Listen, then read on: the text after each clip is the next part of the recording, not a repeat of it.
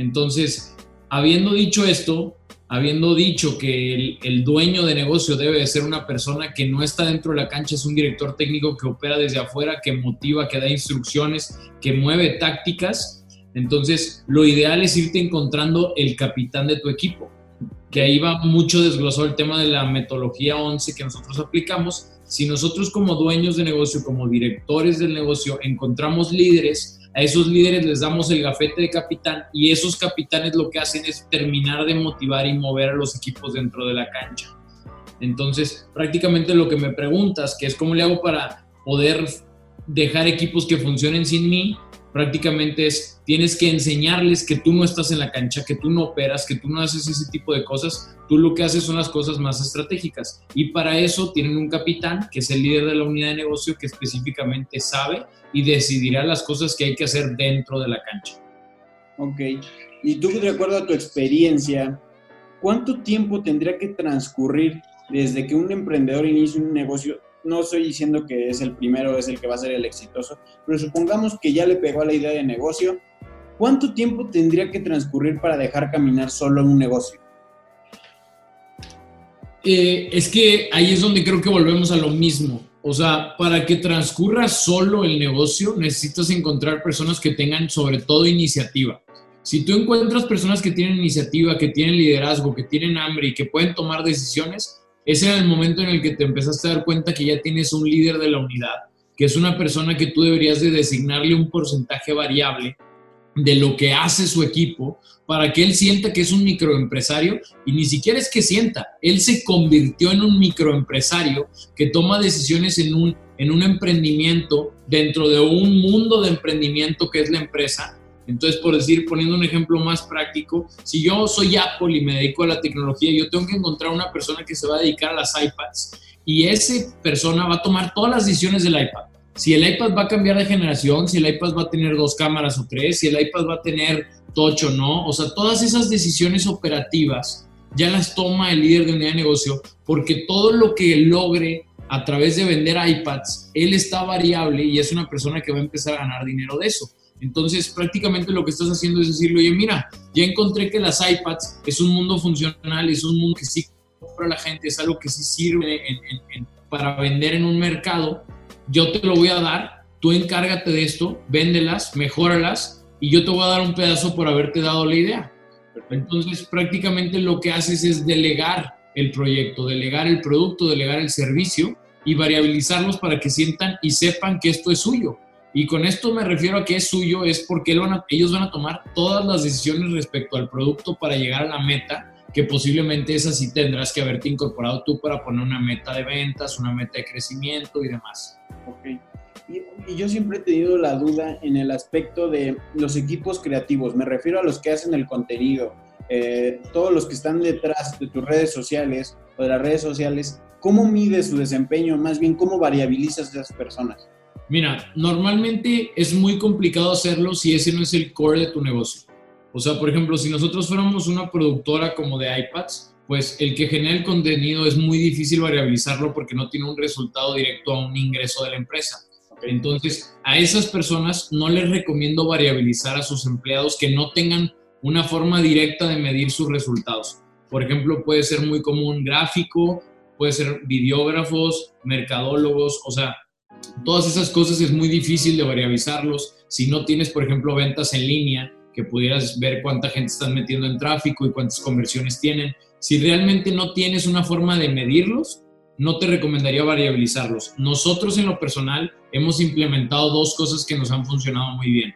Respecto al tema del equipo de video, se les ha dado un porcentaje de las ganancias que genera YouTube, que es la plataforma que más dinero genera.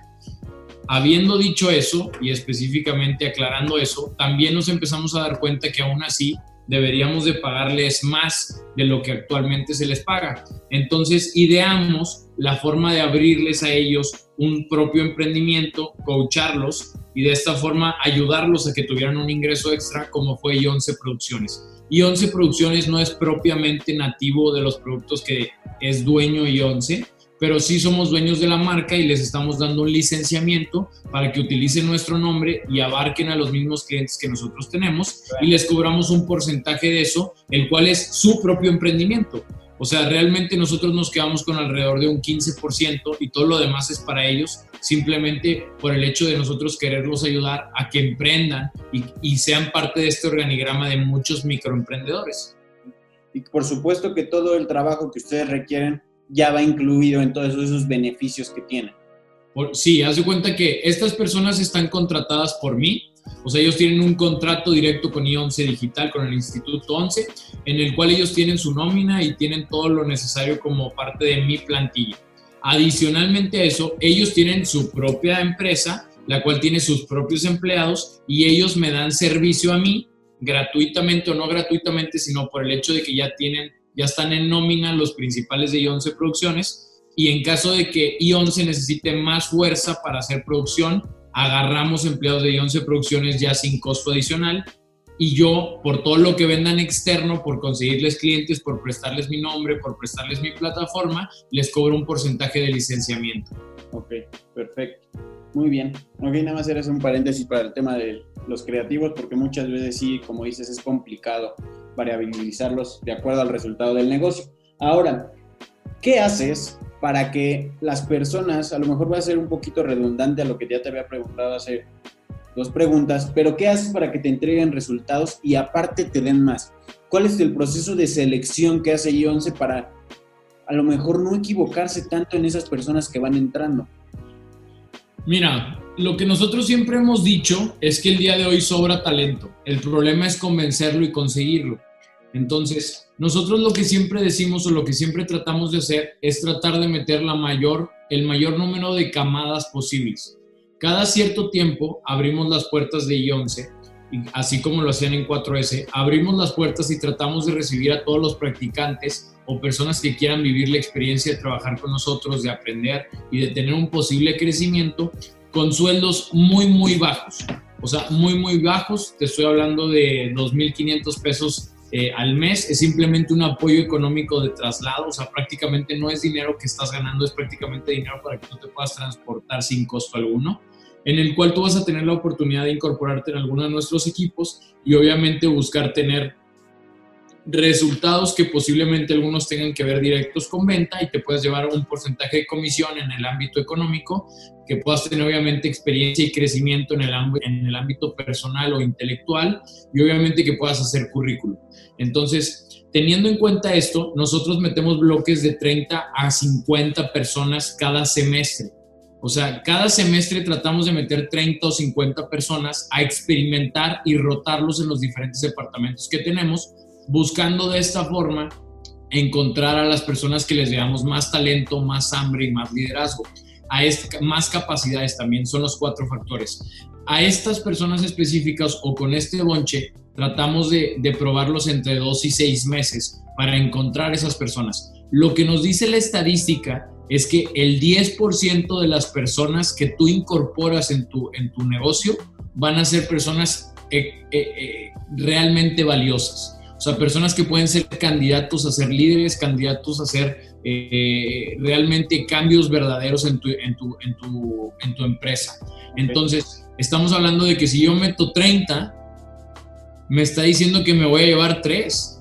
Entonces, más bien la pregunta debería ser al revés. ¿Cuántas personas necesito habilidosas con liderazgo que puedan dominar y tomar el gafete de capitán en la cancha para realmente decir cuántos practicantes necesito meter de golpe.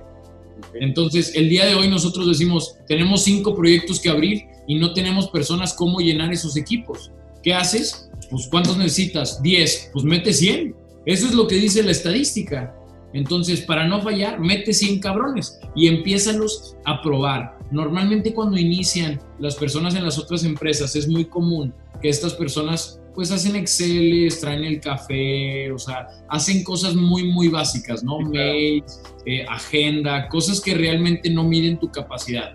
Pero nosotros lo que hacemos es que los, los inyectamos como fuerza en los diferentes departamentos que ya están funcionales y el líder le cede la mitad de sus asignaciones a los demás. Entonces, literalmente lo que iba a ser tu capitán en la cancha, la mitad la partes y le dices a los chavos, chavos, esto es lo que tienen que hacer.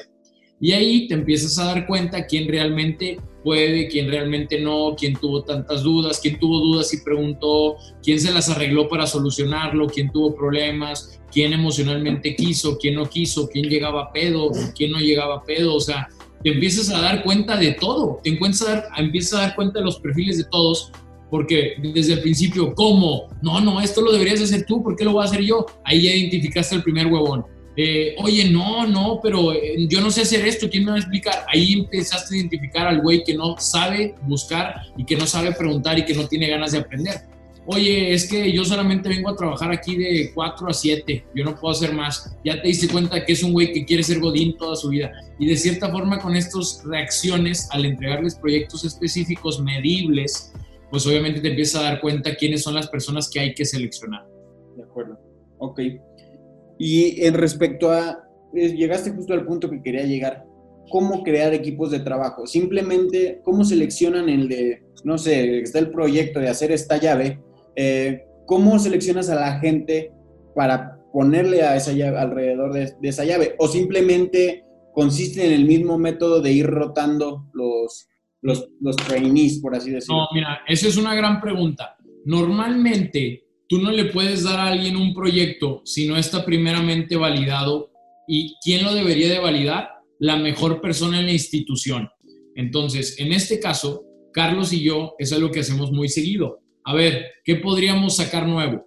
No, pues el otro día se nos ocurrió, oye, pues vamos a sacar un videojuego. Estaría chingón armar un Mario Party de emprendedores donde la gente en vez de jugar tuviera test de aprendizajes o test de mentales, donde si, si, si lo logras te dan una estrella y vas avanzando y, y le damos un énfasis diferente al Mario Party, ¿no?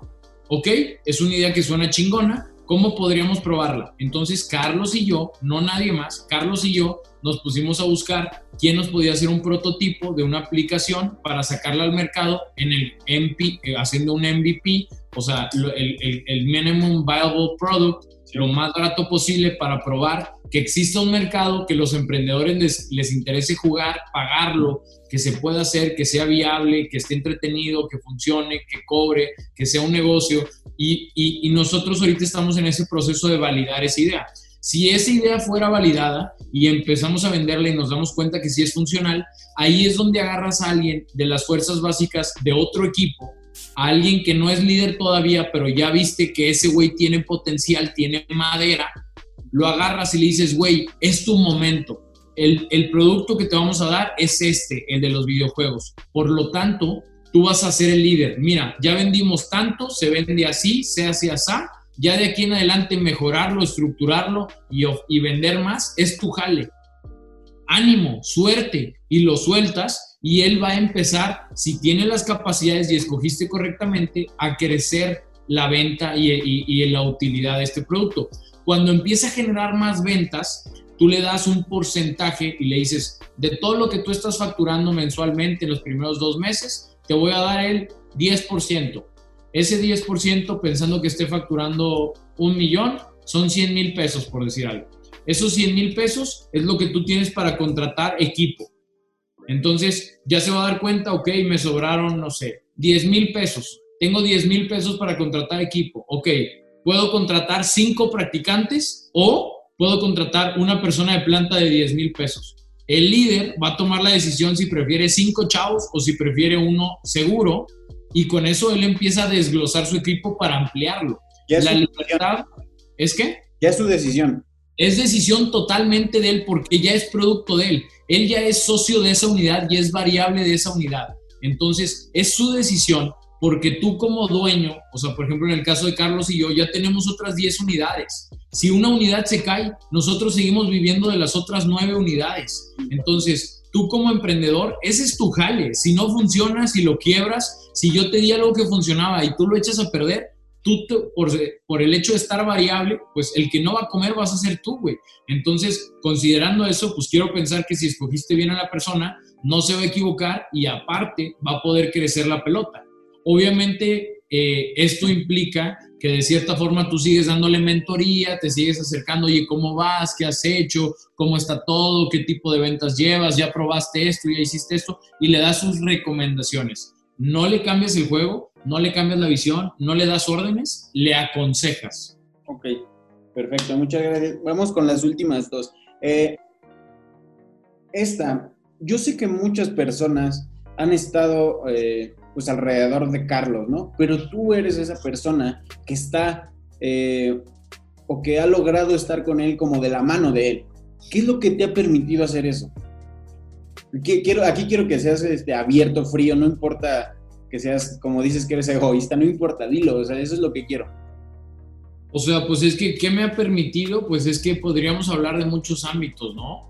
O sea, emocionalmente, ¿qué me ha permitido? Pues he, conectado mucho con él, eh, he tenido pues mis diferencias con él, he empezado a ver que cierto tipo de decisiones como él las toma, a mí no me gusta tomarlas así, me he dado cuenta que eh, le tengo admiración y que creo que a fin de cuentas hemos llegado a un punto donde es mutua.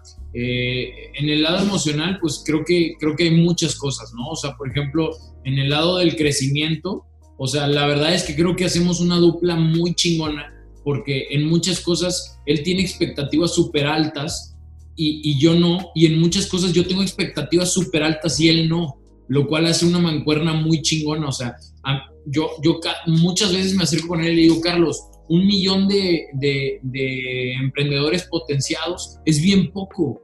O sea, güey, podemos ayudar un chingo más y podemos hacer esto y todo. Y mira, mira este caso, hay que apoyarlo, hay que invertir en él. O sea, creo que yo me he vuelto una persona que he conectado muchísimo más con las personas y que soy muchísimo más emocional en ese aspecto a Carlos. Y creo que su visión numérica más mi, mi visión emocional, creo que hacen una dupla muy chingona.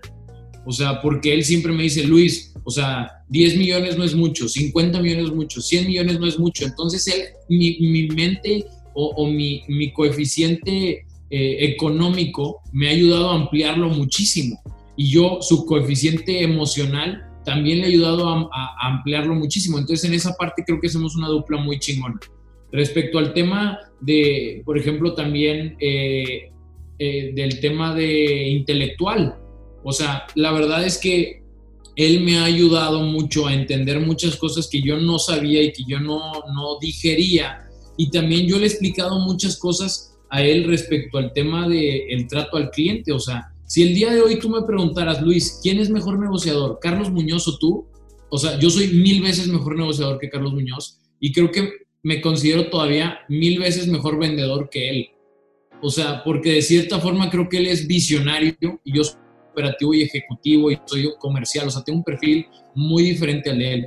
Carlos es una persona que ve muy bien el futuro, que usa muy bien el telescopio, sabe para dónde vamos, sabe qué hay que hacer, pero simplemente le da huevo a los procesos, le da huevo a la operación, le da huevo a la venta. O sea, él es más como, ok, ya, ya funciona eso, ¿qué más hago? Y yo soy más de que no, güey, esto que estamos haciendo hay que hacerlo mejor y hay que mejorar y hay que hacer esto y hay que implementar esto. Entonces también en el lado intelectual creo que hemos hecho una conexión también muy valiosa por el hecho de que, ok, él me enseña algo que yo no sé y luego yo le incorporo algo que yo sé y hace un match que, el día de hoy ha dado frutos extraordinarios en, en el Instituto 11. Entonces, eh, me parece muy, muy bueno. En el, por ejemplo, en el tema familiar también, que es un tema muy importante, o sea, yo tengo una extraordinaria relación con su esposa y con sus hijos, el cual los quiero mucho, o sea, paso mucho tiempo con ellos, entonces les he agarrado mucho cariño y, yo siempre he sido y he estado convencido, gracias a la familia que he tenido, que la familia es primero arriba de todo. Y posiblemente Carlos no lo ve de esa forma y muchas veces inclusive yo lo forzo a pasar eh, o a hacer cosas que son para su familia y le digo, ¿sabes qué? No hagas eso, no hagas ese análisis, no hagas esa presentación, yo me encargo, vete y ten algo de tiempo libre. O sea, de cierta forma hemos encontrado el proceso de el hecho de estar de la mano no nada más es yo succiono, es todos succionamos, todos crecemos, todos absorbemos, todos mejoramos y, sobre todo todos compartimos los valores. Y esto ha hecho que el estar de la mano de Carlos, y no nada más es Carlos, hay muchas otras personas que han estado con nosotros en este proceso, tal vez en lo especial yo he sido el que he estado más directamente más tiempo con él porque tenemos una muy buena relación. Posiblemente y por mi tipo de, persona, mis características, el hecho de que soy extrovertido, de que soy súper directo, creo que con eso he conectado muy bien con él, pues posiblemente se me note un avance mayor al de los demás. Sin embargo, cada quien es experto y cada quien ha aportado cosas sumamente estratégicas para el Instituto 11 en cuanto a los socios, en cuanto a los líderes, en cuanto a los empleados. O sea, los equipos son excelentes y, y eso es la mayor fortaleza que tenemos en el instituto. Nosotros estamos incansablemente peleando porque todos crezcamos de la mano y, siempre sabemos que mientras más mentes brillantes haya buscando el mismo objetivo, más lejos y más rápido vamos a llegar. De acuerdo, ok, me quedo con eso, muchas gracias.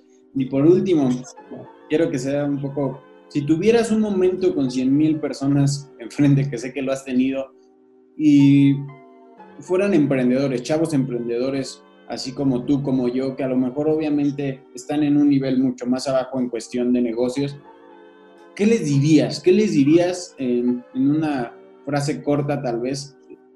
Que con eso es con lo que se van a quedar con el resto de su vida del recuerdo de Luis Carlos Amano. ¿Qué les dirías a esas personas? Ok, voy a hacer un paréntesis. De eso específicamente es mi tercer podcast. Es es, un mensaje para los estudiantes y los, y los emprendedores y ahí conecta todo esto. Si lo tuviera que resumir en una oración, creo que diría lo siguiente. Experimenta todo lo que puedas. Empieza a entender que no existe el fracaso, existen los aprendizajes, pero sobre todo encuentra eso que te apasiona y que te va a dar gasolina para que todos los días por el resto de tu vida puedas despertarte con las mismas ganas, ambición y sueños de cumplir lo que te propusiste y de esta forma ningún emprendimiento te va a aburrir y de ninguna forma ningún emprendimiento te va a quedar grande. Eso es lo que les diría. Excelente, no podía estar mejor. De verdad que sí, concuerdo con realmente casi todo lo que dijiste, si no es que todo, porque sí mucha gente se queda con el primer empleo que tiene para toda su vida, su carrera y no experimenta, que eso es la base de todo, ¿no? Para encontrar eso que les va a dar gasolina, como bien lo dijiste. Pues muy bien, Luis Carlos, te agradezco, ya no quiero quitarte más tiempo. Eh, te agradezco mucho esa, podríamos llamarlo humildad que tuviste de estar aquí platicando conmigo y seguir aportando, o sea, porque a lo mejor esto yo lo voy a transmitir, pero a mí créeme que ya me has aportado mucho en estos pequeños minutos que, hemos estado y realmente reitero mi agradecimiento. Eh, no sé, algo más que quieras agregar. Yo con esto acabo. de Obviamente tengo cientos de preguntas más que quisiera hacerte, pero no se trata de esto. Traté de cantar las que más creo que tú estás involucrado y obviamente voy a invitar a todos a que te sigan o los pocos que me siguen para que sigan aprendiendo de ti. Realmente te agradezco por esa inspiración que le das tanto a mí como a muchas personas porque son pocas las personas. Muchas veces ustedes hablan que los emprendedores y la gente que piensa de esa forma es el 7%, ¿no? ¿Cuánto, ¿Cuánto dicen que es? Como olvidé el porcentaje. ¿Que ¿Cuántos? Y el 9%. 9%. Entonces, sí, son poquitas las personas y qué mejor de aprender de gente como tú. Muchas gracias, Luis Carlos. No, no, te lo agradezco a ti. Eh, gracias por, por, por, darme la oportunidad de impactar a más chavos. Créeme que, o sea, eso es lo que más me, me llena, ¿no? O sea, yo, y, lo digo desde, desde adentro, que es el, lugar más importante. Cuando yo crecí y, me gradué de la universidad, sentía un miedo tan grande de decir, ¿qué sigue? O sea, ¿qué voy a hacer con mi vida? O sea, todo lo que mis padres han invertido en mí, en tiempo, en esfuerzo, en, en, en dinero, para que yo pueda superarme. Y salgo de la universidad y me siento solo, me siento vacío entonces, mi, principal motivador hoy es encontrar a todos esos chavos que realmente necesitan un empujón o necesitan simplemente una, plática o, un mensaje como estos para, tener la seguridad de experimentar y, tratar de tomar esos riesgos que posiblemente el que, como bien dice eh, uno de mis tíos favoritos, el que no arriesga no gana. De acuerdo, totalmente. Pues excelente, con eso nos, despedimos amigos, muchas gracias por haber estado por aquí y pues gracias otra vez Carlos. Que estés muy bien, te deseo mucho éxito, seguimos en comunicación y cualquier cosa en la que yo te pueda ayudar, eh, gratis, así te lo digo de verdad. Yo soy acá del centro del país, de Toluca. Entonces cualquier cosa que necesiten tú, el, equipo, con mucho gusto que, que me mueva para apoyarles con cualquier cosa, de ver a alguien, entregar lo que sea, lo haré con mucho gusto, ¿vale? Te lo agradezco mucho. Gracias a ti también por tu tiempo, por tener esa, eh, esa persistencia que tuviste para tener estos minutos. Créeme que que habla muy bien de ti. Este, y ahora sí que estamos en las redes para lo que se te ofrezca y espero que en, un tiempo no muy lejano ya, ya me metí a ver que estás haciendo contenido, podamos hacer más contenido, podamos este, seguir impactando más personas que a fin de cuentas, eh, y lo vas a escuchar en mi tercer podcast, lo que más me gustaría en el mundo es que nuestra generación cambie radicalmente el mundo y saquemos toda esa negatividad, toda esa corrupción, todo eso, eso que nos mantiene como una civilización que no ha podido dar el salto a ser la que haga el cambio. De acuerdo, perfecto. Sí, claro que sí, yo encantado y pues esperemos que sigamos trabajando en los próximos mm, semanas, meses, como sea, ¿vale? Pues te agradezco mucho, Lucas, que tengas muy buena tarde y gracias de nuevo. Gracias a ti, un abrazo. Este, ahí estamos platicando. Hasta luego.